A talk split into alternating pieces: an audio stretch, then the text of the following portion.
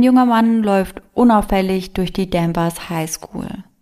Hinter sich zieht er eine große, schwarze Tonne her. Er rollt sie über den Parkplatz der High School bis zu einem kleinen Waldstück, welches an die Schule angrenzt. Auf seinem Weg dorthin läuft er an einigen Passanten vorbei. Doch keiner von ihnen kann sich auch nur vorstellen, was sich in dieser großen schwarzen Tonne verbirgt. Und somit Hello an jeden True Crime Junkie, der heute wieder bei Eyes in the Dark eingeschaltet hat. Sarah und ich erzählen uns hier jeden Sonntag einen wahren Kriminalfall aus aller Welt. Und wenn ich heute richtig aufgepasst habe, begeben wir uns heute wieder in die USA. Da liegst du richtig. Und wie ihr mittlerweile sicher wisst, wechseln wir uns mit den Fällen immer ab. Das heißt, heute erzählt uns Sarah den Fall. Bei unserer Recherche konzentrieren wir uns hauptsächlich auf Internetquellen. Dabei schauen wir uns dann auch verschiedene Videos, beispielsweise von den Prozessen oder eben von Überwachungskameras an. Und ich kann schon mal verraten, dass es zu meinem heutigen Fall ziemlich, ziemlich viele Überwachungsvideos gab, was das Ganze meiner Meinung nach immer nochmal unheimlicher macht. All die daraus gesammelten Informationen, die packen wir dann in unsere jeweilige Folge und wenn euch das Endergebnis gefällt, dann vergesst nicht, uns zu abonnieren. Als du das gerade mit den Kameras gesagt hast, habe ich daran denken müssen, was ich dir letztens geschickt habe. Das mhm. war ja ein TikTok von einer Frau, die gesagt hat, ja, wenn sie Überwachungskameras sieht, dann denkt sie immer, okay, wenn ich verschwinden würde, wären das jetzt die letzten Aufnahmen, ja. die von mir existieren. Und ich habe da auch schon ein paar Mal drüber nachgedacht, ehrlich gesagt. Ja, kann ich gut verstehen. Aber irgendwie glaubt man ja dann doch nie, dass sowas wirklich passiert. Ja, ja. Also man denkt da dann vielleicht in dem Moment mal kurz drüber nach und dann verwirft man den mhm. Gedanken auch wieder und denkt sich, das ist ja total schwachsinnig. Ja. Aber in meinem heutigen Fall ist das leider, leider nicht so. Und wie ich ja schon gesagt habe, spielt der Fall an der Danvers High School, also an einer Schule. Und irgendwie, finde ich, hat das den Fall noch etwas nahbarer gemacht. Also ich konnte mich da voll reinversetzen. Denn zum einen arbeitet ja eine meiner engsten Freundinnen als Lehrerin mhm. an einer Schule und zum anderen denkt man dann natürlich auch zwangsläufig an seine eigene Schulzeit zurück. Ja, total, was bei uns zwei ja nächstes Jahr schon zehn Jahre her ist. Und bei mir geht es auch um eine junge Lehrerin. Und ich weiß das auch, dass wir damals auch ein paar junge Lehrer und Lehrerinnen mhm. hatten und irgendwie fand man das ja dann schon immer ganz cool, wenn die da mal nicht so alt waren. Ja. Und hat sich da immer so ein bisschen drüber gefreut und meist waren die richtig jungen Lehrer oder Lehrerinnen auch am beliebtesten. Ja, die waren immer total hoch motiviert, also die, die mhm. wir hatten und die haben immer so frischen Wind mit reingebracht ja. und ein bisschen einen abwechslungsreicheren Unterricht. Ja, und genau so könnte man Colleen Ritter auch beschreiben. Das ist die junge Lehrerin, um die es heute in meiner Folge geht. Colleen wurde am 13. Mai 1989 in Lawrence, Massachusetts geboren. Sie lebt in einer Stadt am Merrimack River in Essex County. Das ist eine relativ kleine, sage ich mal, Stadt mit etwa 90.000 Einwohnern. Colleen hat noch zwei jüngere Geschwister, einen Bruder namens Daniel und eine Schwester namens Laura. Hm. Generell wachsen die drei in einem sehr liebevollen und sehr stabilen Elternhaus auf. Colleen wächst dort als fürsorgliche und liebevolle junge Frau heran. Sie versucht stets jedem zu helfen. Sie ist also oftmals, wenn es zu Streit oder Diskussionen kommt, die Schlichterin und schreitet auch bei ungerechter Behandlung öfter mal ein. Das heißt, sie ist als große Schwester schon relativ früh die Aufpasserin und die Beschützerin ihrer Geschwister. Vor allem zu ihrem Bruder Daniel hat sie ein sehr inniges Verhältnis. Peggy und Tommy, ihre Eltern, sagen, dass Colleen schon immer ganz genau wusste, was sie werden wollte. War das bei dir auch so? Wusstest du immer, was du mal werden möchtest? Also das hat sich schon immer mal geändert. Mhm. Also ich weiß, ganz früher habe ich in ein Freundebuch geschrieben, Berufswunsch Meeresbiologin. Ja, das hatte ich auch schon mal drin stehen. Aber was ich ja früh wusste, war, dass ich gerne Geschichten geschrieben habe. Also es war schon immer so ein kleiner Traum, dass ich mal Autorin werden möchte. Ja, herzlichen Glückwunsch. Haben Sie sich dann wohl erfüllt. Dankeschön. Und bei Colleen hat sich die Antwort auf die Frage, was willst du später einmal werden, nie geändert, sondern die Antwort lautete immer gleich. Sie möchte einmal Lehrerin werden. Also das konnte man sie auch mit 10 Jahren fragen, auch mit 15 Jahren, egal wann man sie gefragt hat, sie wollte Lehrerin sein. 2007 machte sie dann als Jahrgangsbeste ihren Abschluss an der High School. Und danach studierte sie dann an der Assumption University in Worcester. Auch ihr Studium schloss sie ziemlich gut ab, nämlich Magna Cum Laude, das heißt mit einer hervorragenden Abschlussnote.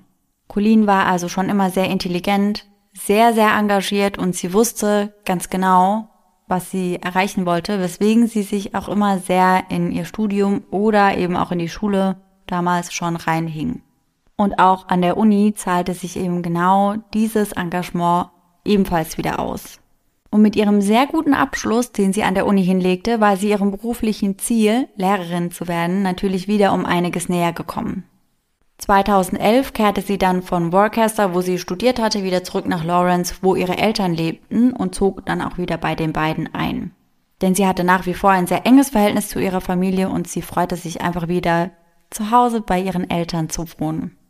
Unter anderem war es bei der Familie Ritzer eine Tradition, die niemals gebrochen wurde, dass sie alle gemeinsam zu Abend essen würden. Alles in allem kann man also sagen, dass es im Herbst 2011 super für Colleen läuft, auch privat. Und dann bekommt sie endlich auch ein Angebot, an einer Schule zu arbeiten. Zunächst allerdings nur als Aushilfslehrerin in verschiedenen Klassen rund um Lawrence herum. Das heißt, sie war quasi wie eine Vertretungslehrerin oder Springerin, wo immer sie gebraucht wurde, wurde sie eben eingesetzt. Kurz darauf bekommt sie dann aber auch schon eine Festanstellung angeboten, worauf sie natürlich hingearbeitet hat. Und zwar an der Danvers High School, einer Sekundarschule in Massachusetts. Die Danvers High ist nur etwa 30 Minuten von ihrem Heimatort Lawrence entfernt und damit natürlich optimal. Danvers ist eine kleine Stadt mit nur etwa 26.000 Einwohnern und sie haben auch nur eine einzige Highschool. Allerdings gehörte die zu einer der besten des Landes, was für Colleen natürlich eine große Bedeutung hatte. Mit dieser Stelle ging für sie ihr großer Traum endlich in Erfüllung. Und zusätzlich war es dann eben auch noch so, dass sie sich an der Schule direkt wohlgefühlt hat und dass sie sich auch mit den Kollegen super verstand. Und das ist ja auch nicht immer sofort gegeben, mhm. dass man dann eben auch die Schule mag, an die man kommt. Aber das war bei Colleen instant der Fall. Und auch sie ist sehr beliebt, sowohl bei den Kollegen als auch bei den Schülern und Schülerinnen. Wir haben ja vorhin auch schon darüber gesprochen, dass das ja oftmals bei jungen, sehr ambitionierten Lehrern der Fall ist. Mhm. Und genau deswegen hat sie eben einen sehr guten Draht zu den Schülern. Colleen ist außerdem sehr, sehr kreativ und versucht den Kindern eben nicht nur Frontalunterricht zu bieten, sondern versucht ihnen den Lehrstoff eben auf kreative und ausgefallene Weise näher zu bringen. Und genau aus diesem Grund arbeitete sie eben nach den Unterrichtsstunden auch oftmals noch zu Hause und klügelte da verschiedene ausgefallene Unterrichtsmethoden aus, die sie ihren Schülern dann in den nächsten Wochen beibringen könnte. Zu ihrer offenen und herzlichen Art kommt dazu, dass Colleen sich nebenbei auch noch psychologisch ausgebildet hat, was natürlich in einem Beruf, in dem man so eng mit Menschen zusammenarbeitet, auch immer von Vorteil ist. Zwei Jahre später. Es ist der 22. Oktober 2013, ein Dienstag. Es ist ein goldener Herbsttag und Colleen steigt um etwa kurz nach 7 Uhr in ihr Auto und fährt die Landstraßen entlang zu Denvers High School. Es ist ein ganz gewöhnlicher Tag, wie immer. Außer dass Colleen nach den offiziellen Unterrichtsstunden noch Nachhilfe gibt für SchülerInnen, die eben Extrahilfe benötigen. Die Nachhilfestunden, die finden immer dienstags statt und werden gerade vor größeren Tests oder Klassenarbeiten häufig genutzt. Und auch am 22. Oktober steht diese Nachhilfestunde von Colleen wieder auf dem Plan. Ein Großteil der Schüler macht sich allerdings um 13.45 Uhr schon auf den Heimweg. Oder eben zu den verschiedenen freiwilligen Kursen, unter anderem Sportkursen, die jetzt noch auf dem Plan stehen. Colleen sitzt in ihrem Klassenzimmer im zweiten Stock des Schulgebäudes, wo auch die Nachhilfestunde stattfindet. Sie ist aber nicht ganz alleine auf dem Stockwerk, sondern gegenüber von ihrem Klassenraum, also auf der anderen Seite des Flures, sitzt ihre Kollegin und Freundin und korrigiert nach Unterrichtsende noch einige Klassenarbeiten ihrer Schüler. Die beiden Frauen haben jetzt eigentlich 15 Minuten Pause, denn erst um 14 Uhr beginnt dann der Nachhilfeunterricht. Und dieser wird heute nur von zwei Schülern besucht. Einem Schüler und einer Schülerin. Der Nachhilfeunterricht, der geht gerade erstmal 40 Minuten, als Colleen kurz ihr Klassenzimmer verlässt. Gegenüber von ihr sitzt ihre Kollegin, über die ich vorhin schon gesprochen habe, Sarah Giaquinta, und korrigiert noch Arbeiten. Als sie aber mitbekommt, dass Colleen aus dem Klassenzimmer kommt, begibt sie sich ebenfalls auf den Flur. Und damit sind wir auch schon bei den Videoaufnahmen, denn die Flure der Danvers High School, die sind komplett mit Videokameras ausgestattet. Das heißt, das Ganze ist auf Videoband festgehalten. Über 200 Kameras befinden sich übrigens auf dem Schulgebäude und drumherum. Und die Aufnahmen, die sind wie so oft frei verfügbar im Internet zu finden. Und das meiste, was ich euch jetzt erzähle, das ist auch auf den Videobändern zu sehen. Wir werden euch die auf jeden Fall auch mal in den Show Notes verlinken. Da sieht man nichts Blutiges, muss man dazu sagen, Gott sei Dank. Aber wenn man weiß, was da passiert, dann finde ich die schon trotzdem sehr, sehr, sehr schlimm. Hm. Aber jetzt erstmal zurück zu Colleen und ihrer Kollegin Sarah. Die beiden treffen dann eben im Flur aufeinander und unterhalten sich kurz. Und das Videomaterial zeigt, dass die beiden im Partnerlook sind. Die beiden sehen sich generell unheimlich ähnlich, wie ich finde. Also sie haben beide mittellanges dunkelbraunes Haar und tragen beide ein lilafarbenes Langarm-Sweatshirt. Kombiniert haben sie das mit einer dunklen Hose. Aber dafür gibt es auch einen guten Grund, denn an der Danvers High School gibt es immer mal wieder Mottotage. Und an diesem Tag lautete das Motto Dress like your friend. Ach, süß. Voll.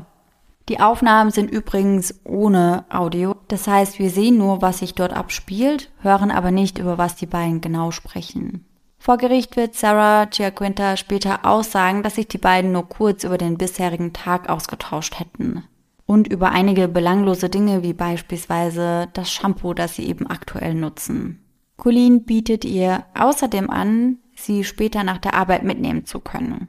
Ab und an kam Sarah darauf zurück, doch an diesem Tag hatte sie bereits eine andere Mitfahrgelegenheit.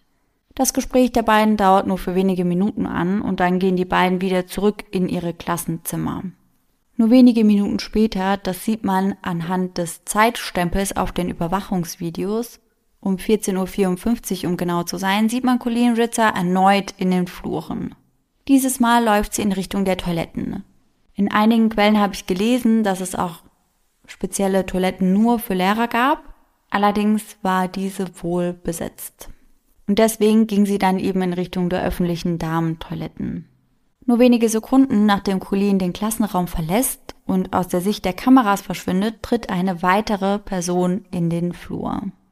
Es ist der Schüler, der an diesem Nachmittag in Colins Klassenzimmer sitzt und die freiwillige Nachhilfe in Anspruch nimmt. Er trägt zu diesem Zeitpunkt eine Jeans und einen royal-blauen Zip-Hoodie mit einem weißen Shirt darunter. Er tritt kurz in den Flur, dann schaut er sich um und geht dann aber relativ schnell wieder zurück in das Klassenzimmer. Aber nur zwei Sekunden später kommt er wieder raus. Dieses Mal hat er sich die Kapuze über den Kopf bis tief ins Gesicht gezogen. Sein Blick ist nach unten gerichtet. Er geht in die gleiche Richtung wie Colleen auch, das heißt, er läuft ebenfalls in Richtung der Schultoiletten. Der Name des jungen Schülers ist Philip Chisholm. Er ist 14 Jahre alt und besucht die neunte Klasse der Danvers High School. Auf einer weiteren Aufnahme sieht man den Waschraum.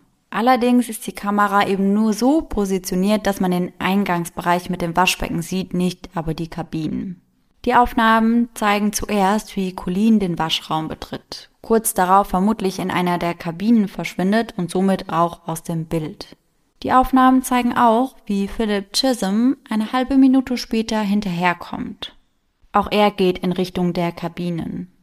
Für lange Zeit sieht man dann nichts mehr auf den Aufnahmen. Das heißt, sowohl Philipp als auch Colleen sind beide noch in einer der Kabinen.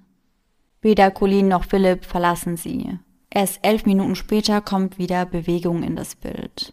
Allerdings durch eine dritte Person, nämlich durch eine Schülerin, die eben auch diese Toiletten im zweiten Stock aufsucht. Sie hatte an diesem Nachmittag noch einen Sportkurs auf der Agenda und danach endlich Schulschluss. Und bevor sie jetzt aber nach Hause gehen würde, geht sie schnell noch einmal auf die Toilette. Sie betritt also die Toiletten im zweiten Stock und die Kamera zeichnet das eben auch auf. Sie geht hinein, dann stockt sie kurz und nur wenige Sekunden später verlässt sie die Waschräume dann wieder. Später wird sie aussagen, dass sie beim Betreten der Toiletten unter einer der Toilettenkabinen nackte Füße ins Auge gestochen wären. Nackte Füße, die eben gerade wieder in eine Hose hineinschlüpfen würden. Und ihr kam das irgendwie merkwürdig vor, aber sie dachte halt, sie hätte jemanden beim Umziehen erwischt mhm. oder vielleicht auch zwei Turteltauben, die da, ja, private Dinge tun. Ja. Und deswegen sieht man auf der Aufnahme eben auch, dass sie so verwirrt schaut und dann relativ schnell wieder den Rückzug antritt. Danach sucht sie nach eigenen Angaben dann die Toilette im Erdgeschoss auf. Kurz nachdem die Schülerin hinausgeht, tritt Philipp wieder ins Bild. Auch er verlässt nun die Toilette im zweiten Stock. Er geht zurück in Richtung seines Klassenzimmers, in dem er zuvor für den Nachhilfeunterricht noch gesessen hatte. Allerdings biegt er nicht in das Zimmer ab, sondern geht daran vorbei. Noch immer hat er die blaue Kapuze seines Hoodies tief ins Gesicht gezogen. Doch wenn man sich die Aufnahmen genauer anschaut, dann fällt einem noch etwas auf. Philip Chisholm ist voller Blut. Nicht nur seine Jeans und sein Zip-Hoodie sind voller Blut, auch seine Hände. Genau 13 Minuten nachdem er seiner Lehrerin in die Waschräume gefolgt war, geht er nun hinunter ins Erdgeschoss. Über das Treppenhaus läuft er schnurstracks in Richtung Haupteingang bzw. eben auch Hauptausgang. Auch dort befinden sich Überwachungskameras, welche seinen Weg nach unten dokumentieren. Drei Minuten später. Mittlerweile ist es 15.11 Uhr. Philip Chisholm wird erneut im Treppenhaus der Schule gesichtet. Für ihn geht es zurück in den zweiten Stock des Gebäudes. Sein Gesicht wird mittlerweile nicht mehr durch eine Kapuze verdeckt, denn er trägt den Zip-Hoodie gar nicht mehr. Mittlerweile hat er nur noch sein weißes Print-Shirt an, welches er davor schon unter dem Hoodie trug. Er läuft wieder in Richtung seines Klassenzimmers. Dieses Mal geht er aber nicht daran vorbei, sondern biegt in das Klassenzimmer ab. Allerdings nur aus einem Grund. Er schnappt sich seinen Rucksack und seine Sporttasche. Damit ausgerüstet geht es dann wieder in das Treppenhaus in Richtung Hauptausgang. Das heißt, er verlässt erneut die Schule. Nur wenige Minuten sieht man Philipp wieder, wie er die Schule erneut betritt. Die Überwachungskameras im zweiten Stock fangen ihn dann ebenfalls erneut ein.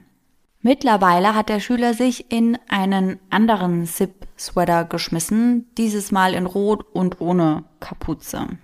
In aller Gemütlichkeit läuft er durch die Flure, vorbei an seinem Klassenzimmer, in dem er eben noch Unterricht hatte.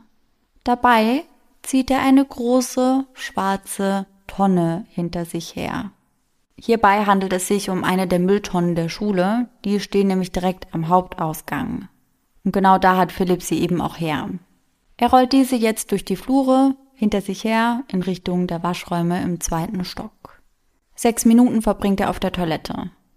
Und das auch wieder in den Kabinen, das heißt, man sieht ihn eben nicht und weiß daher auch nicht genau, was er in dieser Zeit macht. Als er das Bild wieder von Richtung der Kabinen betritt, rollt er die schwarze Tonne wieder in Richtung Ausgang der Toiletten. Das heißt, er war mit der Tonne eben bei den Kabinen, wo es eben keine Aufnahmen gibt. Mhm. Und jetzt will er die Tonne wieder aus der Toilette rausrollen. Er werkelt da auch noch ein bisschen rum und man sieht dann in dem Bereich, wo eben die Waschbecken sind, dass Philip Chisholm sich mittlerweile eine schwarze Skimaske übers Gesicht gezogen hat. Um 15.22 Uhr verlässt er dann die Waschräume mit der schwarzen Mülltonne und zieht diese bis durch den Hauptausgang hinaus. Auch der Parkplatz der Highschool ist videoüberwacht und zeigt Philip Chisholm, der mittlerweile wieder nur ein weißes T-Shirt trägt. Also er zieht sich mehrfach um. Er ist zu sehen, wie er über den Parkplatz läuft und die schwarze Tonne hinter sich herrollt. Dabei läuft er an einem komplett in schwarz gekleideten Mann vorbei, der gerade mit seinem Hund spazieren geht und auf sein Handy schaut. Verschiedene Kameras auf dem Parkplatz zeichnen nun seinen Weg nach. Er biegt irgendwann auf dem Parkplatz dann in eine der Parkreihen ab und läuft dann zielstrebig weiter in Richtung eines kleinen Waldstückes, welches hinter der Highschool liegt. Dieses Waldstück gehört aber nicht mehr zu der Schule, was auch bedeutet, dass dieses eben nicht mehr Video überwacht ist. Das Einzige, was wir eben noch sehen, ist Philipp der an irgendeiner Stelle eben aus dem Blickwinkel der Kamera hinausläuft. Und man kann sich eben denken, dass das dann in Richtung des Waldstückes geht, weil sonst gibt es keine andere Option mehr. Erst 24 Minuten später wird er dann erneut gesichtet. Wieder von einer der Überwachungskameras auf dem Parkplatz der Schule. Dieses Mal ist er schnellen Schrittes unterwegs, ohne die schwarze Mülltonne. Er macht sich auf, erneut in den zweiten Stock des Schulgebäudes und sucht seinen Spind auf. Er sperrt diesen auf und zieht Kleidung hervor. Seine Sportsachen, die er in dem Spind gebunkert hatte. Diese klemmt er sich nun unter den Arm und sucht erneut die Toiletten auf, allerdings nicht die, die er zuvor benutzt hatte, also nicht die, in die er Colin kurz zuvor gefolgt war, sondern die im ersten Stock des Schulgebäudes. Dort zieht er sich um und wechselt von seiner Jeans und seinem weißen Shirt in seine Sportbekleidung. Erneut im Treppenhaus trifft er dann auf einen Mitschüler und die beiden unterhalten sich auch kurz. Im Nachhinein erinnert sich Philipps Mitschüler an nichts Außergewöhnliches. Das Gespräch mit dem Jungen war wie immer. Nichts Besonderes. Die beiden hätten sich einfach nur kurz ausgetauscht und außerdem hätte der junge Philipp darauf hingewiesen, dass es schon ziemlich spät sei, denn gleich würde das Fußballtraining beginnen.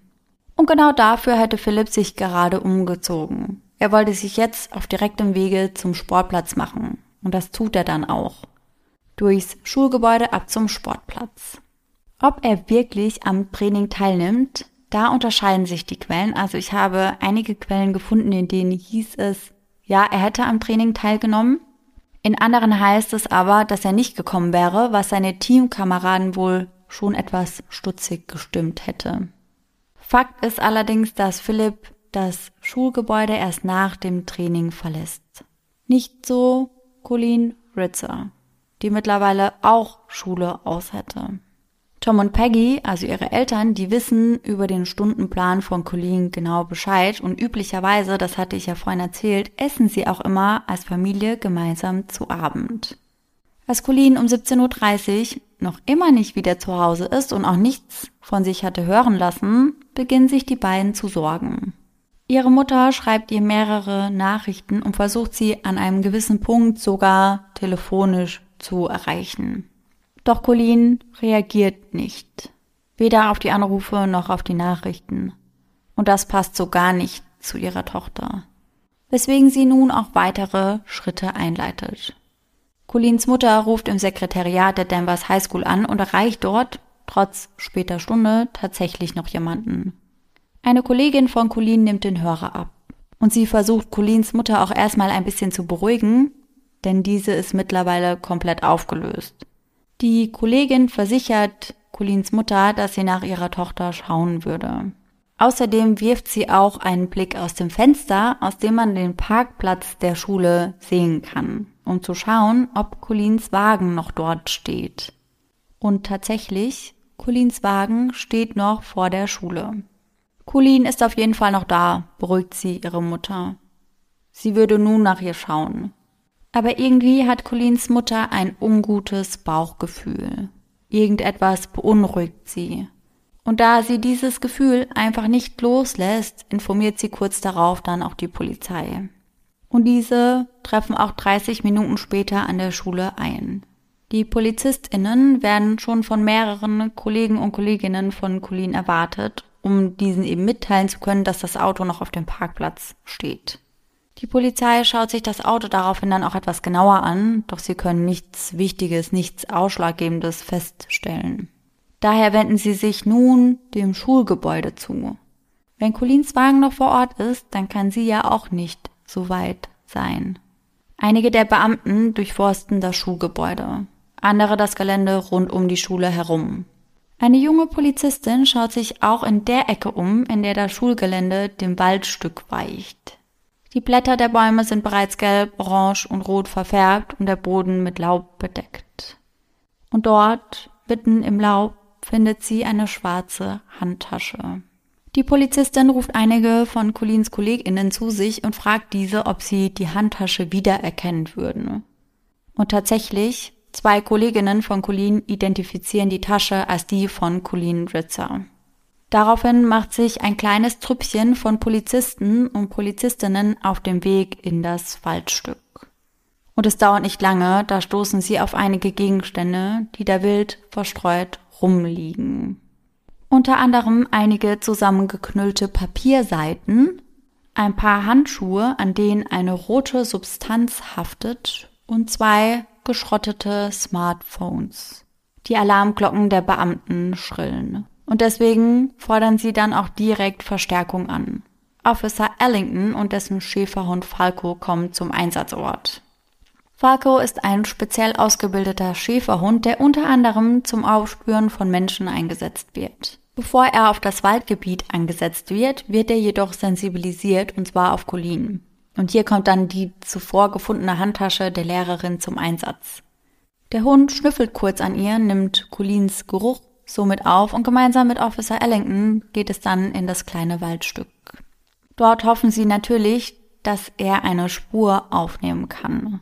Zur selben Zeit kommen die Polizisten, die innerhalb des Schulgebäudes suchen, zu den öffentlichen Toiletten im zweiten Stock. Und dort, direkt neben der Tür zu den Toiletten, entdecken sie einen blutigen Handabdruck. Daraufhin sehen sie sich die Toilette natürlich genauer an, öffnen die Kabinen eine nach der anderen. In einer der Kabinen steigt ihnen ein extremer Geruch von Desinfektionsmittel in die Nase. So schlimm, dass es sich fast schon in ihre Schleimhäute beißt. Auf den ersten Blick erkennen die Beamten, dass jemand hier versucht hatte, sauber zu machen. Allerdings nicht gut genug. Die Kabine ist nur dürftig gereinigt worden, so dass Blutrückstände auf dem Boden und auch Blutspritzer an der Kabinenwand sichtbar sind. Bis oben hin. Spätestens jetzt ist den Beamten bewusst, in dieser Kabine musste etwas Schreckliches passiert sein. Später stellt sich übrigens heraus, dass das Bad zweimal geputzt wurde. Einmal von Philip Chisholm und einmal von einer Reinigungskraft der Schule. Ah, und der ist nichts aufgefallen. Doch, allerdings gab es da wohl eine Sprachbarriere. Das heißt, er hatte das falsch verstanden und er sagt dann auch später vor Gericht aus, dass er sich deswegen unheimlich schuldig gefühlt hat. Der Mann dachte eben, er soll die Kabine nachträglich nochmal reinigen und da alles sauber machen. Und das tat er dann auch, aber damit hat er natürlich auch einige Spuren eben beseitigt. Vor Gericht sagt er aber später aus, dass der Tatort ausgesehen hätte wie ein Schlachthaus. Doch von Colin gibt es nach wie vor keine Spur. Zumindest nicht im Schulgebäude. Zurück in das kleine Waldstück. Hier hat Falco, der Polizeispürhund, mittlerweile die Fährte der jungen Lehrerin aufgenommen. In Windeseile und voller Zielstrebigkeit führte die Polizisten zu einem großen, schwarzen Gegenstand, der da völlig fehl am Platz in dem kleinen Waldstück liegt. Als Officer Ellington ein Stückchen näher herantritt und seine Taschenlampe auf das Objekt richtet, mittlerweile ist es nämlich schon dunkel geworden, erkennt er, um was es sich bei dem Gegenstand handelt. Und ihr könnt es euch denken, es ist die große schwarze Mülltonne der Danvers High School. Etwa sechs Meter hinter dieser Tonne, von dichtem Gebüsch umgeben, findet der Spürhund dann den leblosen Körper von Colleen Ritzer. Die junge Lehrerin ist tot. Neben ihr liegt ein Zettel, aus einem Block herausgerissen. Auf diesem Zettel steht I hate you all, also ich hasse euch alle. Nun wird natürlich die komplette Schule und auch das kleine Waldstück abgesperrt, denn das ist mittlerweile ein Tatort. Um etwa kurz nach halb zwölf Uhr nachts geht dann ein Anruf bei der Polizei ein. Am anderen Ende der Leitung ist eine junge Frau, die auf dem Highway unterwegs ist und das ganz in der Nähe der Denver High School. Sie hätte einen jungen Mann am Seitenstreifen des Highways laufen sehen. Er wäre gefährlich nah an der Straße und den dort vorbeirasenden Autos unterwegs. Die Polizei verspricht der Frau nachzuschauen. Und deswegen macht sich dann auch direkt ein Streifenwagen auf den Weg. Schnell finden sie den Jungen, der nach wie vor noch immer auf dem Seitenstreifen des Highways entlangläuft. Wer er ist und was er hier machen würde, fragen die Beamten ihn. Der Junge gibt seinen Namen an. Philip Chisholm. Einer der Polizisten speist seinen Namen in das System ein und erfährt so, dass Philip Chisholm bereits vor einigen Stunden von seiner Mutter Daniela als vermisst gemeldet wurde. Er war nach dem Fußballtraining gar nicht nach Hause gekommen. Und nun ist er hier, allein nachts im Dunkeln mitten auf dem Highway. Die Polizei fragt den 14-Jährigen, was dieser hier zu suchen hat und warum er nicht nach Hause gehen würde, ob es dafür vielleicht einen Grund geben würde. Doch Philipp geht den Fragen des Beamten aus dem Weg, zeigt sich nur sehr wenig kooperativ und äußerst wortkarg. Er murmelt immer mal wieder etwas vor sich hin, doch nichts, was dem Beamten reichen würde. Und deswegen möchte sich der Beamte daraufhin den Rucksack, den der Junge auf den Schultern trägt, genauer anschauen. Er bittet ihn, den Rucksack zu öffnen, damit dieser den Inhalt checken kann. Nach und nach breitet er dann Philipps Hab und Gut vor dem Jugendlichen aus und stellt ihm hierbei weitere Fragen. Wo er denn gerade herkommen würde. Aus Tennessee, sagt er. Und Tennessee merken wir uns mal, mhm. aber da kommt er ja gar nicht her gerade. Der Polizist will wissen, was Philipp denn da alles im Rucksack dabei habe. Alles, was ich zum Überleben brauche. Der Polizist geht Philipps Survival Backpack also weiter durch und stößt dann auf eine zwischen vielen Sportklamotten eingewickelte Geldbörse. Der Polizist öffnet diese und identifiziert Colleen Ritter als die rechtmäßige Besitzerin des Geldbeutels, mhm. denn dort befindet sich ihr Führerschein und ihr Ausweis. Er klappt daraufhin den Geldbeutel vorsichtig wieder zu und langt dabei in eine schmierige Substanz, denn die Rückseite der Geldbörse, die ist blutverschmiert. Von wem das Blut stammen würde, fragt er Philipp daraufhin. Von dem Mädchen, sagt er. Bei den Polizisten haben bereits bei dem Namen Colleen Ritzer die Alarmglocken geschrillt. Denn seine Kollegen hatten ihn bereits darüber informiert, was da in der Schule passiert sei. Wir müssen uns daran erinnern, das ist ja eine sehr, sehr, sehr kleine Gemeinde mit 26.000 Einwohnern da passiert sowas nicht so oft mm -mm. und dann spricht sich das natürlich auch besonders schnell rum. Ja, klar. Wo das Mädchen sei, vergraben im Wald. Ob sie zu ihr können, ob sie ihr vielleicht noch helfen können. Nein, sagt Philipp. Und daraufhin wird dieser dann auch direkt festgenommen und über mehrere Stunden auf der Polizeiwache vernommen. Noch während der Befragung gibt er zu, seine Lehrerin Colleen Ritzer getötet zu haben. Er berichtet während der Befragung sehr detailliert, wie er sie getötet hat und wo er ihre Leiche hingebracht hätte danach. Er zeichnet sogar eine ganz genaue Skizze. Diese zeigt das Waldstück seiner Schule und das Schulgebäude.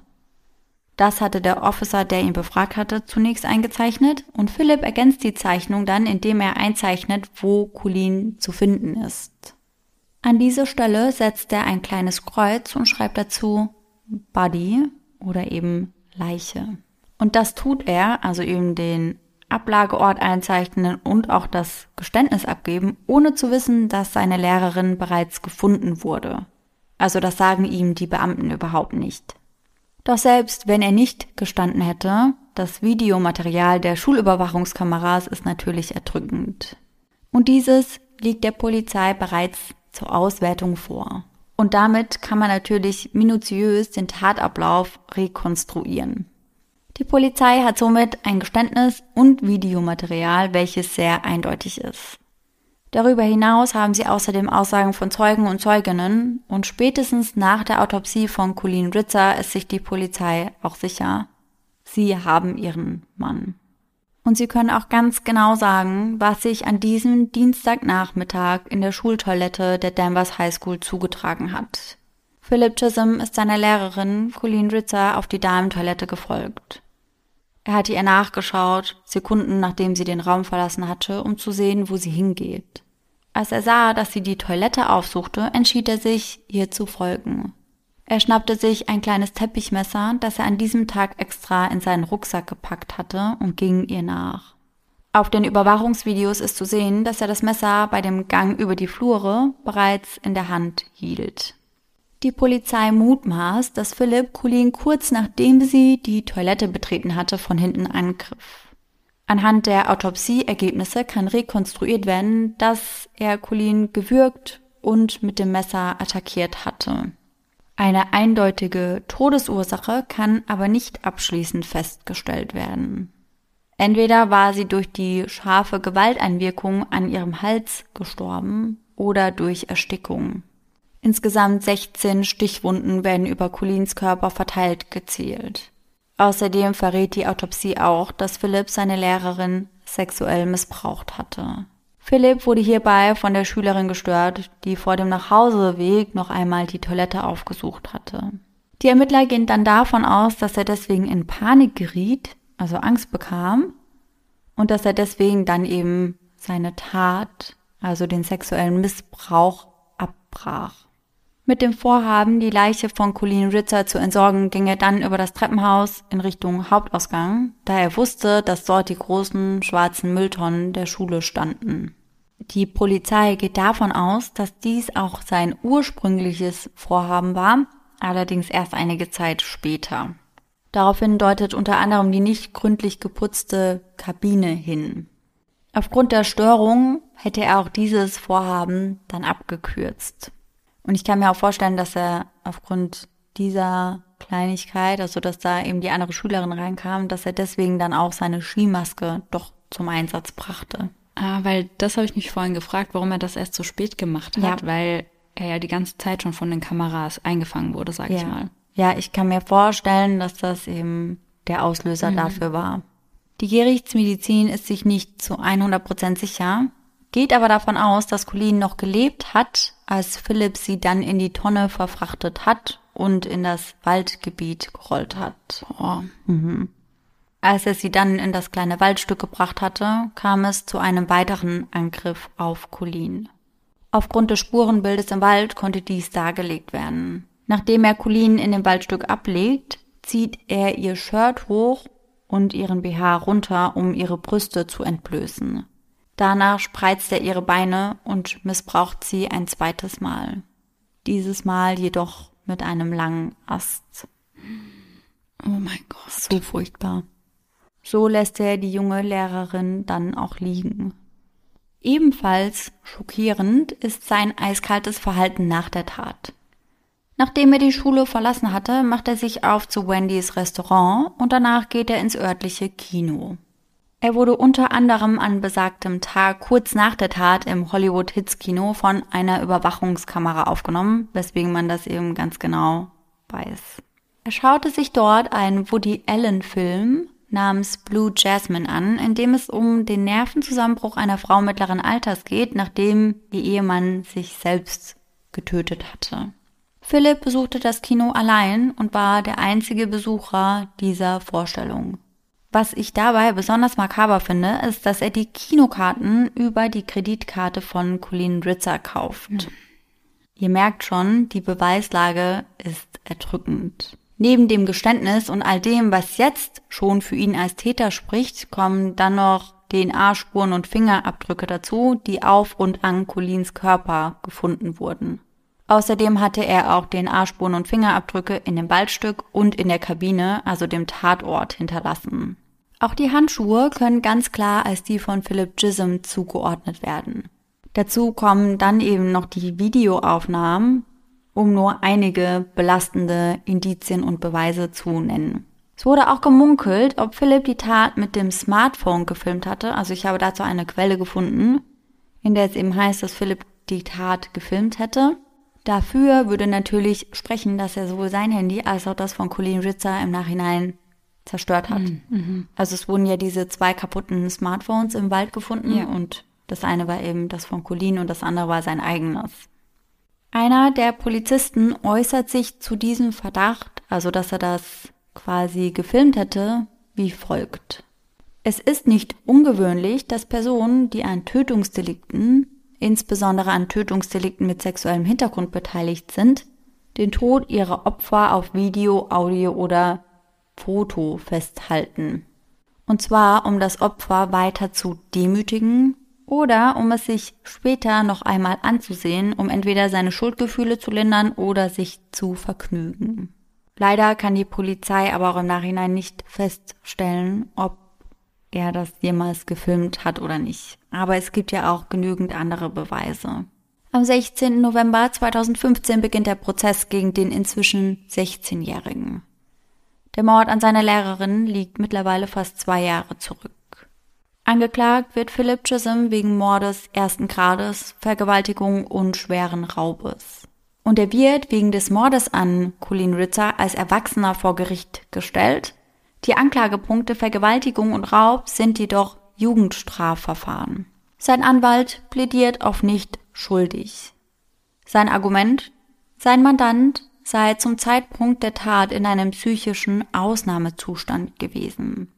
Dass dies nur eine Momenthandlung aufgrund seiner labilen Psyche gewesen sei. Dagegen spricht jedoch auch Philipps Verhalten im Jugendgefängnis. Dort hatte er ja in den letzten zwei Jahren auf seinen Prozess gewartet und währenddessen eine weitere Frau in Haft angegriffen. Und zwar eine Ärztin, die in diesem Jugendgefängnis gearbeitet hat. Bei einer Untersuchung durch eine Ärztin oder durch einen Arzt in Haft tragen die Insassen üblicherweise Handschellen. Dies war bei einer Untersuchung von Philipp nicht der Fall, ein einziges Mal und dabei attackierte er dann direkt die Ärztin. Er schlug mehrfach heftig auf sie ein und versuchte sogar mit einem Kugelschreiber, den er dort in die Hände bekam, auf sie einzustechen. Nur das Einschreiten der Gefängniswärter konnte Schlimmeres verhindern. Und das wirft natürlich die Frage auf, ob Philip Chisholm auch bei diesem Übergriff wieder in einem psychischen Ausnahmezustand war oder ob das nur eine Masche seitens der Verteidigung darstellt. Die Frage, ob Philip Chisholm zurechnungsfähig ist, steht nun also im Raum. Für die Staatsanwaltschaft ist die Antwort darauf glasklar. Ihrer Meinung nach war Philip Chisholm im Vollbesitz seiner geistigen Kräfte, als er die Tat an Colleen Ritzer begangen hat. Ihr ausschlaggebendes Argument ist, dass er die Tat vorab ja auch geplant hätte. Und dafür gab es genügend Beweise. Unter anderem bringt sie auch vor, dass Philip Chisholm eigentlich ein Musterschüler war, der immer sehr gute Noten hatte. Vor allem in Mathematik, in Colins Fach, war er sehr, sehr begabt. Da stellt sich dann natürlich die Frage, warum hätte er es denn nötig gehabt, den Nachhilfekurs für Mathematik an einem Nachmittag zu besuchen? Mhm. Die Staatsanwaltschaft glaubt, er habe den Kurs nur besucht, weil er wusste, dass Colleen Ritzer diesen gab. Dort hätte er auf eine Gelegenheit gehofft, mit Colleen allein zu sein und diesen Moment für sein Vorhaben nutzen zu können. Diese These unterstützt auch Colleens Kollegin Sarah, mit der hatte sie sich ja kurz vor ihrem Tod noch auf dem Flur unterhalten. Sarah hatte wiedergegeben, über was sich die beiden ja eben unterhalten hatten, unter anderem eben über alltägliche Sachen wie beispielsweise Shampoo, aber im Nachhinein kam ihr dann auch, und das sagt sie dann vor Gericht aus, dass Colleen während des Gespräches geäußert hatte, dass sie nicht verstehen würde, warum Philip Chisholm in ihrem Kurs ist. Er wäre ein Einserschüler in Mathe, also was will er dort? Colleen hatte sich darüber also selbst noch gewundert. Die Staatsanwaltschaft führt außerdem an, dass Philipp am Morgen der Tat das Messer von zu Hause mitgenommen hatte, die weißen Handschuhe und ja auch die Skimaske.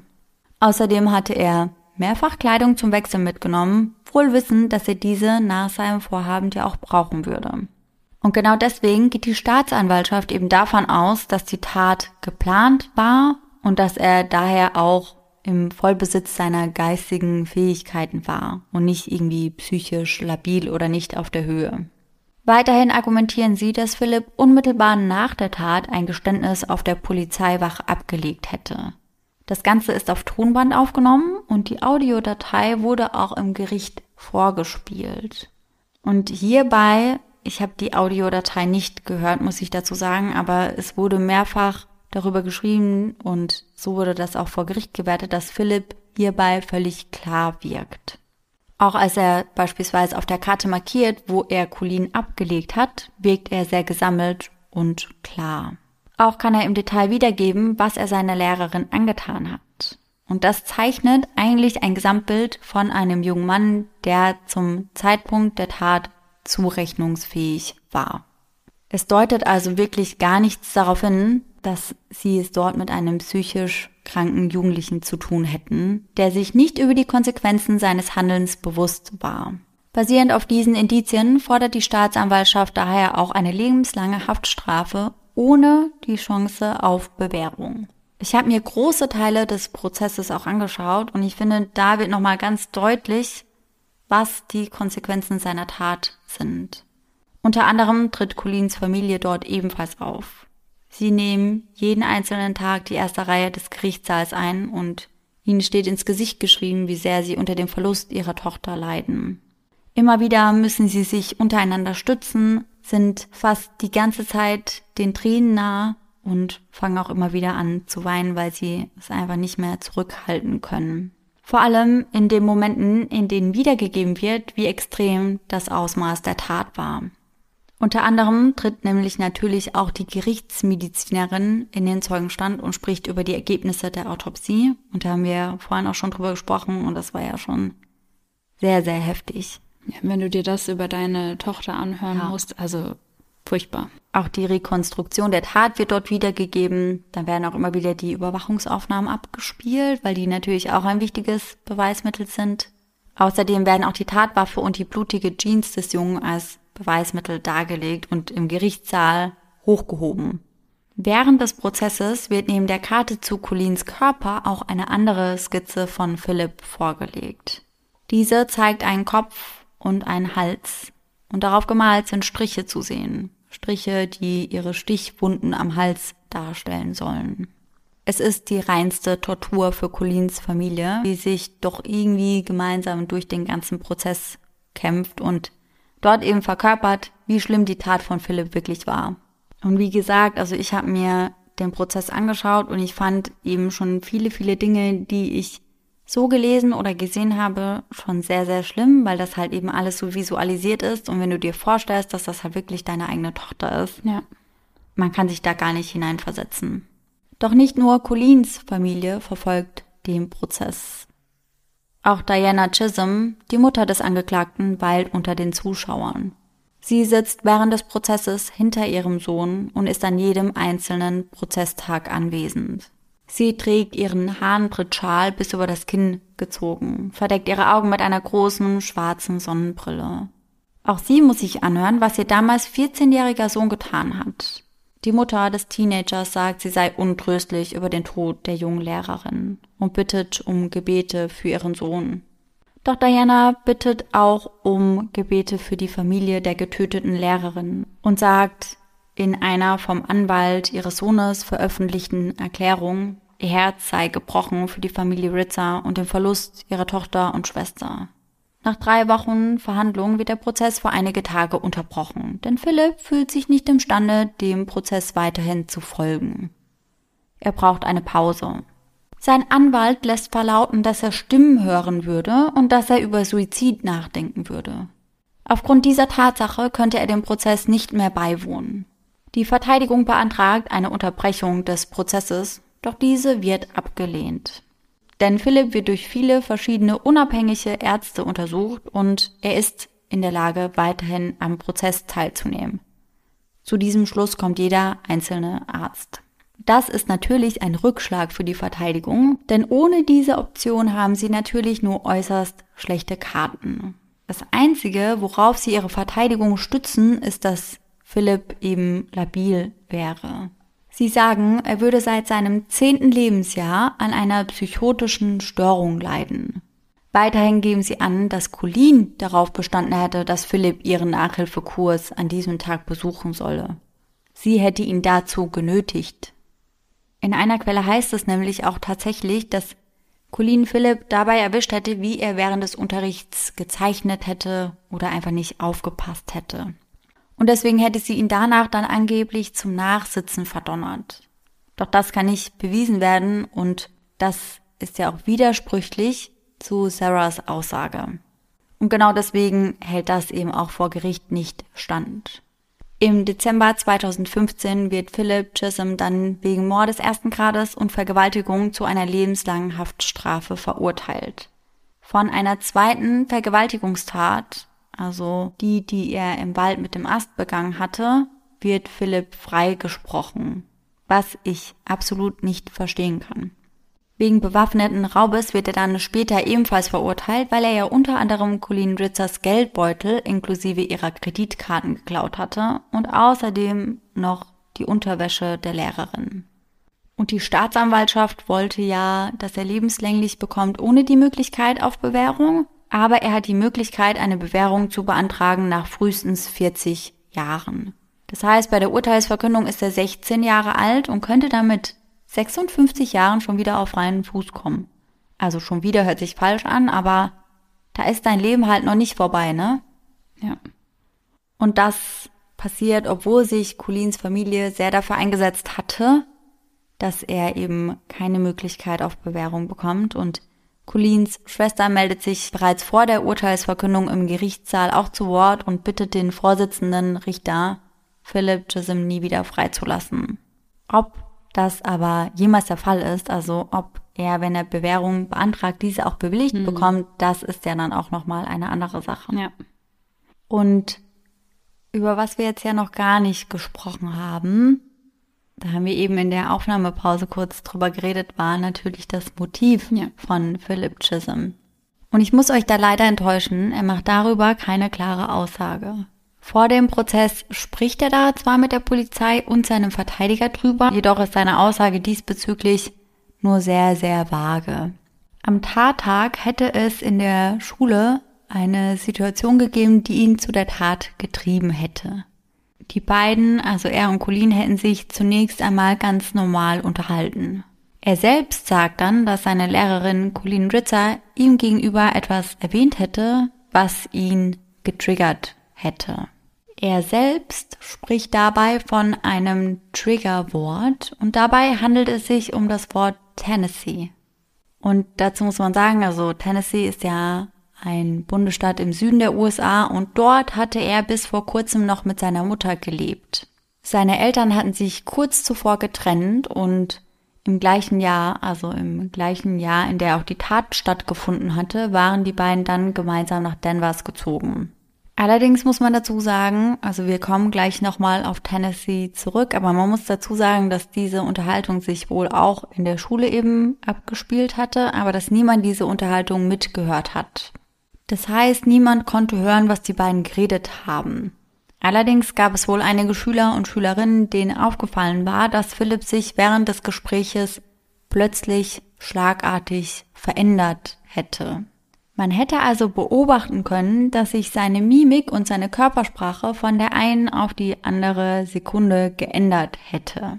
Er wäre dann wohl direkt einen Schritt von Colin zurückgegangen und hätte fortan etwas mehr Abstand gehalten und eine eher verschlossene Haltung eingenommen. Das heißt, es muss wohl wirklich irgendwas in dem Gespräch passiert sein, was ihn vielleicht getriggert hat. Philipp behauptet eben, dass das was mit dem Wort Tennessee zu tun gehabt hätte.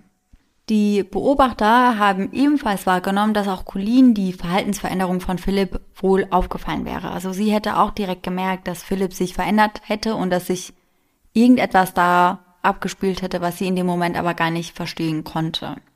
Daraufhin hätte sie wohl versucht, so sagen einige, das Thema zu wechseln. Am Ende der Aussage von Philip Chisholm sagt dieser übrigens noch, Zitat, After she insulted me, I became the teacher. Also, nachdem sie mich beleidigt hatte, wurde ich zum Lehrer. Boah. Mhm.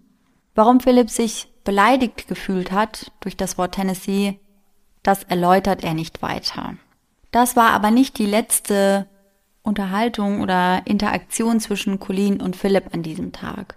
Es gab noch eine weitere, von der ich gelesen habe, und das war wohl die letzte öffentliche Begegnung, bevor es eben zu der Tat kam. Da saß Philip Chisholm eben bei Colleen im Unterricht und das war die Situation, in der Colleen bemerkte, dass er am Zeichnen war. Die Situation, wegen der sie ihm angeblich ja Nachsitzen gegeben hätte. Und Colleen hätte das eben bemerkt und hätte dann auch recht sachlich gesagt, dass sie gar nicht wusste, dass er zeichnen kann. Und Philipp hätte daraufhin dann aber auch nur genickt. Also das wäre schon auch nicht mehr so eine gute, sage ich mal, Basis zwischen den beiden gewesen, obwohl sie sich davor eigentlich immer ganz gut verstanden haben. Und warum das Wort Tennessee ihn jetzt so getriggert hat, dazu kommen wir jetzt, denn Philipp war, wie gesagt, kurz zuvor noch dort zu Hause und er war anscheinend nicht sonderlich begeistert von dem Umzug nach Denver und wollte eigentlich unbedingt in seiner Heimatstadt in Clarksville in Tennessee bleiben. Dort ging er nämlich erst seit kurzem mit der 14-jährigen Hannah Walker und sie war sein erster richtiger Schwarm. Den beiden hatte es wohl das Herz gebrochen, als er wegziehen musste. Nachbarn zufolge war er durch den Umzug traumatisiert und hatte die Hoffnung aufrechterhalten, dass seine Mutter ihre Meinung irgendwann doch noch ändern würde. Aber das tat sie nicht. Der Boston Globe berichtet darüber, dass Philip in seiner Nachbarschaft in Clarksville bekannt war, dass er viele Freunde hatte und oft beim Fußball oder Basketball spielen oder auf seinem Skateboard anzutreffen war. Man könnte jetzt ja dann vermuten, dass er vielleicht in der neuen Heimat nicht so schnell Anschluss gefunden hätte und deswegen vielleicht ja eine andere Bahn eingeschlagen hat, aber auch dort an seiner neuen Highschool hat er sich eigentlich sehr gut eingelebt und war mittlerweile auch in der Fußballmannschaft und hat sich da auch behauptet. Aber es kann natürlich sein, dass ihn das Wort Tennessee so arg getriggert hat wegen seiner ehemaligen großen Liebe und weil ihm das eben alles nicht gepasst hat, dass er jetzt dort sein musste, aber ich weiß nicht. Mhm. Also ob das jetzt wirklich so ein krasses Triggerwort ist. Also die Erklärung hierzu finde ich ein bisschen mau. Ja. Also klar, er erklärt das ja auch nicht, aber Tennessee, ob das wirklich der Auslöser für die Tat war, wage ich zu bezweifeln. Ich habe auch schon drüber nachgedacht, dass das Gespräch vielleicht über was ganz anderes ging. Ja. Ja, und da haben wir ja vorhin auch schon mal drüber gemunkelt. Und genau das ist eben eine andere Theorie, die im Raum steht, dass in dem Gespräch es eben darum ging, dass Philipp vielleicht versucht hat, sich Colleen anzunähern, weil er vielleicht in sie verliebt war und dass sie ihn dann eben zurückgewiesen hätte. Die Mail Online ist eine der wenigen, die hierzu Informationen veröffentlichen, anscheinend weil sie eben eine ganz besondere Quelle bei der Polizei hätten. Und von dieser Quelle hätten sie eben folgende Information erhalten. Eine der Theorien, die im Umlauf sind, ist, dass der Junge sehr in Colleen verknallt war. Sie war eine sehr freundliche, zugängliche Lehrerin und es ist möglich, dass er ihre freundliche Art völlig falsch verstanden hat und sich ihr in irgendeiner Form genähert hat. Ob das am Dienstagabend oder einige Zeit zuvor geschah, ist unklar. Da sie ein Profi war, hätte sie ihm natürlich gesagt, wie unangebracht das war. Das könnte ihn so verärgert haben, dass das als eine Art Motivation für den Angriff diente. Es ist derzeit nur eine Theorie, aber sie scheint plausibel, da es keine andere Erklärung dafür zu geben scheint, warum er ein solch sinnloses Verbrechen begehen sollte. Ja, ich kann mir das auch vorstellen, dass er in sie verknallt ja. war, dass in dem Gespräch irgendwie Thema war oder sie vielleicht erwähnt hat, dass sie einen Freund hat, dass sie jemanden trifft oder dass ja, es irgendwie irgendwas. in die Richtung ging und dass er deswegen dann auch seine Mimik so geändert hat. Ja. Und ich finde auch, er hat ja, glaube ich, 16 Mal auf sie eingestochen. Mhm. Und meist spricht ja sowas auch für eine sehr persönliche Tat und für sehr viel Wut. Ja. Und es könnte ja natürlich sein, dass das Motiv einfach war, wenn er sie nicht haben kann, dann soll sie kein anderer haben. Ja, ja, und ich finde auch der sexuelle Missbrauch, der damit rein spielt, ja. dass der auch irgendwie zu dieser Theorie passen würde. Also ich kann mir schon auch vorstellen, dass er vielleicht auch nochmal einen Annäherungsversuch gewagt hat und sich vielleicht auch schon mit dem Wissen, wenn sie mich jetzt wieder abblockt, dann bekommt sie hier, was sie verdient quasi. Ja sich vorbereitet hat und ja genau, es eben in dem Gespräch dann dazu kam und ihm deswegen auch alles aus dem Gesicht gefallen ist. Ja. Ja, also ich kann mir auch nicht vorstellen, dass er die Tat nur begangen hat, weil sie das Wort Tennessee mm -mm. erwähnt hat. Kann ich mir auch nicht vorstellen. Vor allem eine so grausame Tat. Ja, also erstens passt das natürlich wirklich nicht damit zusammen. Wenn das wirklich nur diese eine Situation und dieses eine Wort gewesen wären, warum hatte er dann ein Teppichmesser, Wechselkleidung und eine Skimaske dabei? Ja. Passt also nicht. Und das ist ja wirklich sehr, sehr, sehr persönlich mhm. gewesen. Also ob das wirklich der Auslöser war. Und ich denke mir halt auch, wenn Philipp gerade erst von Tennessee hierher gezogen ist, dann werden ja ziemlich viele das Wort Tennessee vor ihm in den Mund nehmen. Ja und sagen, ah, wo kommst du denn ursprünglich her? Ah ja, aus Tennessee, hm? Mhm. Also, hm. Passt nicht. Und ich meine, das passiert ja schon relativ häufig, dass Schüler oder Schülerinnen sich in ihre Lehrer und Lehrerinnen vergucken. Ja, und vor allem, wenn das eben auch so eine junge, hübsche Lehrerin ja. ist, dann ist das nicht so weit hergeholt. Nee, also wir hatten damals auch so einen ganz jungen Referendar bei mhm. uns und den fanden auch alle ganz hübsch und toll. Ich weiß auch, wen du meinst. Ja. ja. Das war ja, schon, der klar. ist durch die Schule gelaufen und alle Mädels haben sich umgedreht. Mhm. Also und getuschelt. Mhm. Mhm. Ja, voll. Und ich glaube, mit 14 kannst du auch vielleicht nicht so verstehen, warum das so abwegig ist, eine Ja. Beziehung mit einer erwachsenen Frau zu führen. Also da denkt man ja eh immer, man weiß alles und kann Ja. alles.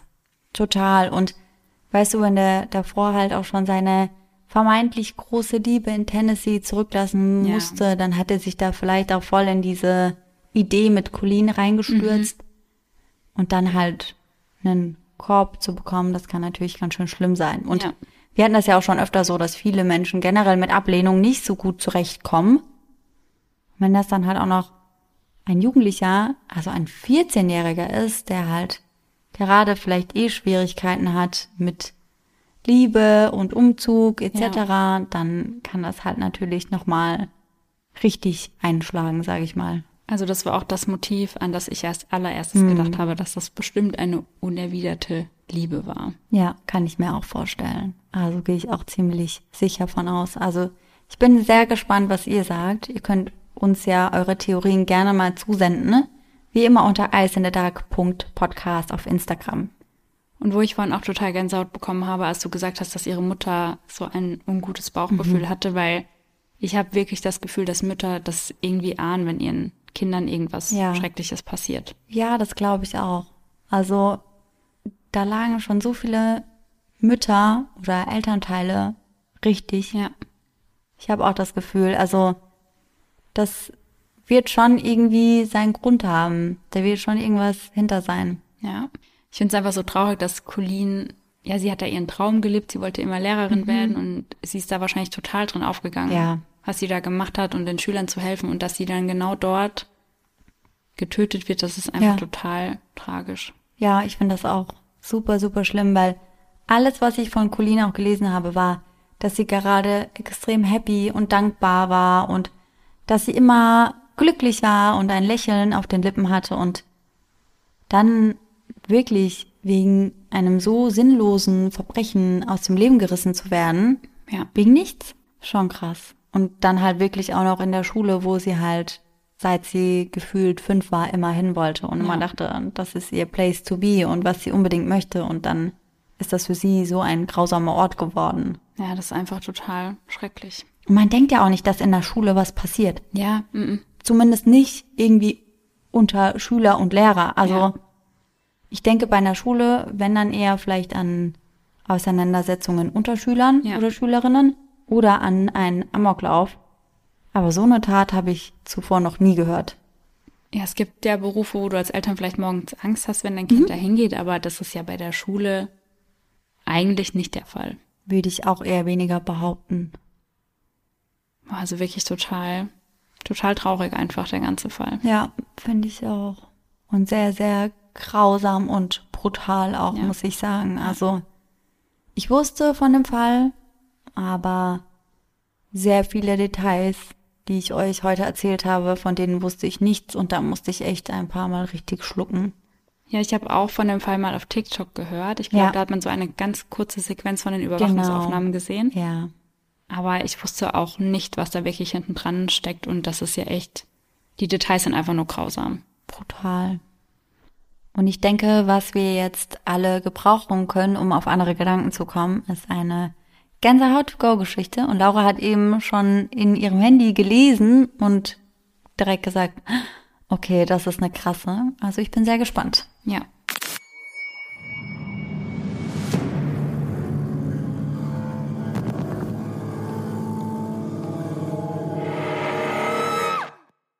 Und der heutige Gänsehaut-to-go-Moment stammt von der lieben Eva.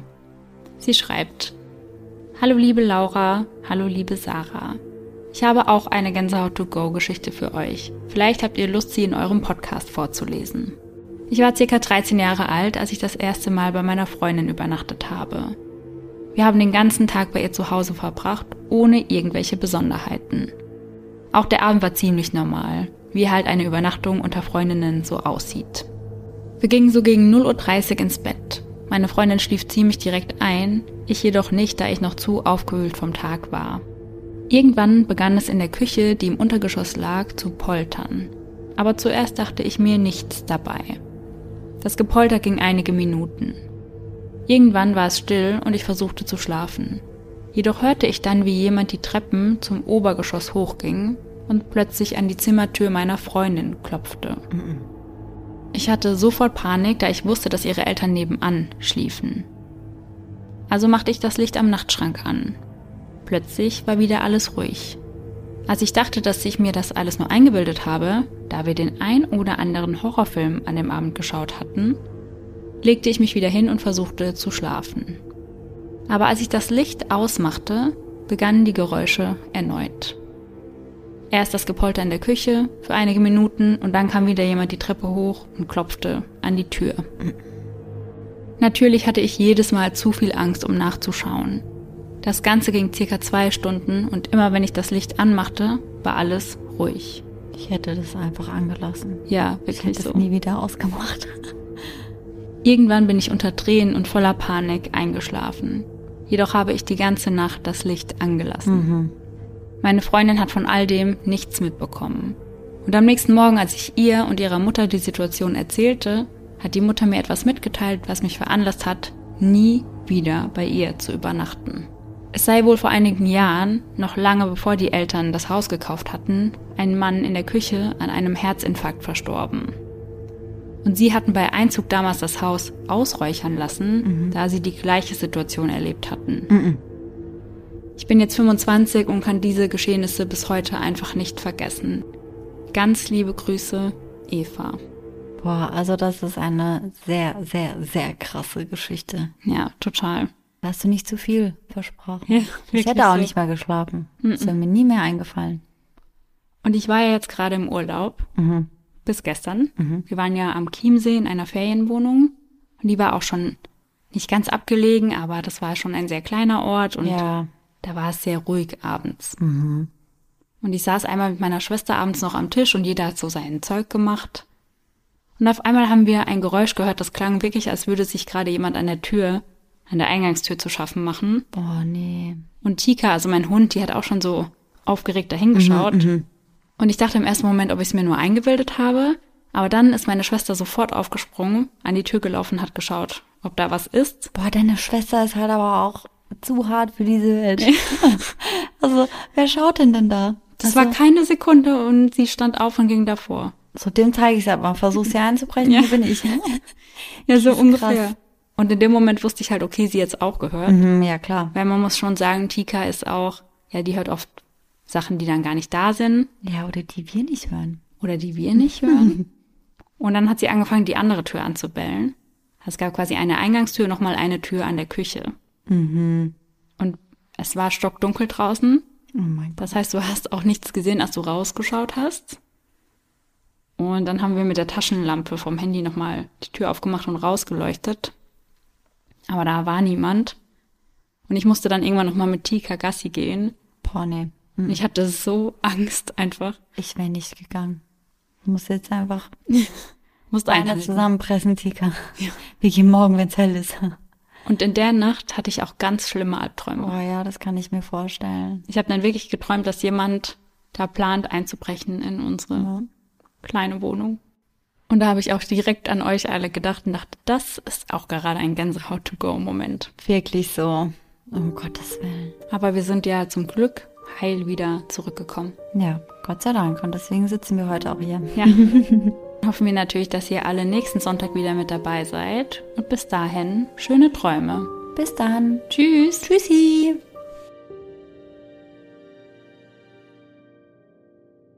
Diese Frage, dass sie einmal Lehrerin möcht werden möchte. Möchten, würde? Möchten würde. Möchten würde. Der Nach oh, Nachhilfe, der Nachhilfeunterricht.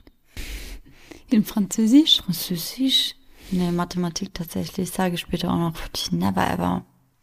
Ich wäre in der Nachhilfe dafür, aber ich würde es nicht geben. Guck dir mal die Laura an, wo geht immer ein Unterkurs. Die hat immer einen Unterkurs. Die weint auch nicht. Ah ja, danke. Tatsache ist aber, dass Philipp erst nach dem Training das Schulgebäude verletzt. verletzt. Und sie versucht, Colins Mutter erstmal ein bisschen zu ruhigen. Zu ruhigen. Deswegen fordern sie dann auch direkt Verspä Verspätung an. Sie sagen, er würde seit dem zehnten Lebensjahr an einer psychischen, nee, psychotischen, Sie sagen, er würde seit seinem zehnten Lebensjahr an einer Psycho psychotischen, psychotischen, sag du mal. Scheißwort. Psycho, Psycho, Psycho. psychotischen. Psycho, psychotischen, ja. Psychotischen, ja. Im Dezember 1915, ja, genau. Zeitreise. Tschüssi.